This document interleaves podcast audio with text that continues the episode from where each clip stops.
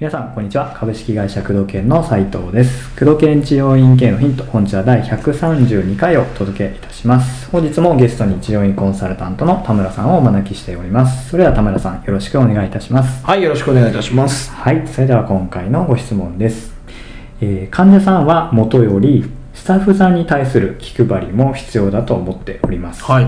えースタッフに喜ばれる会社のイベントや規則などあれば、えーぜひ教えてくださいというご質問ですね。はい。非常に素晴らしい考え方ですうね。んうん。あのーいろんな方法はありますね。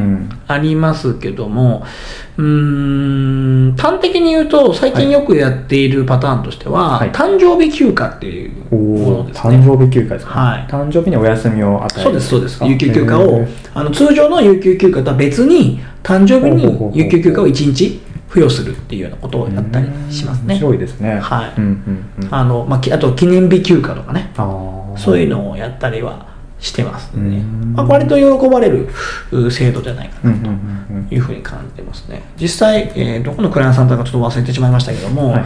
えー採用活動をしている中で、えー学校の、まあ、就職説明会とかありますよね、はい。就職ガイダンスとかあるので、その中で、えーうちにはそういう記念日休暇とかうん、そういう誕生日休暇とかありますよって話したら、求人が非常に増えたっていう事例は。そう差別化できますね。そうですね、はい、やっぱりそういう誕生日って自分にとってやっぱ特別なものうん。ですから、そこをあの尊重してくれる会社っていうのはいい会社だっていうふうに感じてもらえることが多いと思うんですね、うん。従業員を大事にしてるっていうことが非常に伝わりやすいと思うのでえここはあの非常に喜ばれるうんポイントじゃないかなと思いますね、一つの方法として。うんうんうんでイベントっていう話もあったんですけども、はい。えーイベントっていうのはね、必ずしも喜ばれるかっていうと、そうではないところがうん。あるんですよね。えーイベントごとに、要は会社の中の付き合いが好きな人とそうじゃない人ってやっぱりいるので、参加するしないところからですよね。でここってやっぱり会社の文化ってものがかなりあるので、うん。えー従業員が仲良くて、えー休みの日も一緒にいたいっていうような、えー組織もあるでしょうし、はい。もっとうんビジネスライクな組織もあるかもしれないわけですよね。考え方がいろいろあるわけなんでうん、この文化がわからないので何とも言えないんですよね。うんうん文化に合う合わないってものがやっぱりイベントはあるわけなんですね。うんうんうんうん。だから、えーまあ、バーベキューで一般的に一般のではバーベキューとかはい。ありますけどありますね。バーベキュー行ったりとかお花見行ったりとかっていうのうん。はありますけども、えー一概にこれがじゃあ喜ばれるかっていうとそうではないっていう部分があるので、うんうん。えーやっぱそこは 自社の文化うんうんうん。っていうものを一回、えー確認してもらって、うん。じゃあうちのスタッフ喜ぶかなっていうことを 確認した方がいいかもわからないですよね。うん。はい、社員旅行とかも多くの場合喜ばれることが多いんですけどうん。まれ、稀にやっぱりえ社員旅行は給料出るんですかとかっていうようなことを言われることがありますから。それはそうですよね。うん、だからどうしてもイベントをやりたいんだったら、えー休みの日にイベントをやるっていう休みの日に参加してもらう高高級日ですよね、はい。従業員さんのお休みの日にイベントに参加してもらうっていうよりは、うん。営業日を潰して、うん。えーイベントをやるっていうことであれば多くの方に喜ばれるかなとは思いますね。なるほど。うん。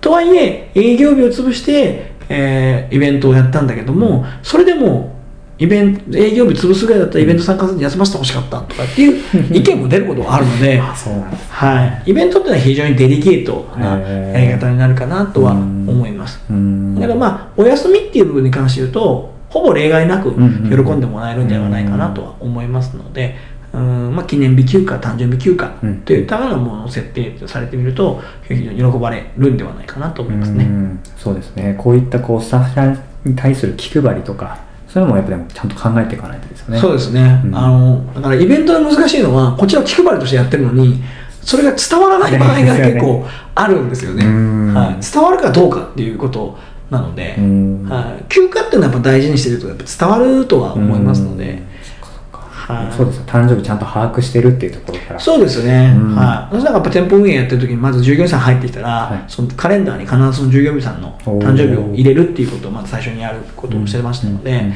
だからお誕生日を忘れないようにうん。声をかけてあげるっていうことですよね、うん。うん、誕生日っていうのは非常に嬉しいと思います、うん。覚えててくれると。しかもお休みをいただけるとまたその従業員さんにとっても大事な人と過ごしたりとかそうですね。過ごしたりまた違う活用方法ありますからね。そうですね、うん。はなるほど。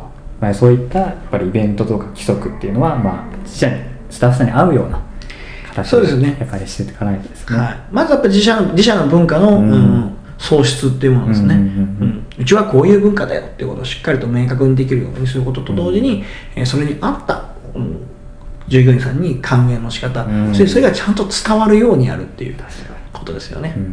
はいということで工藤研治療院系のヒントをお届けしてまいりました。田村さんありがとうございました。ありがとうございました。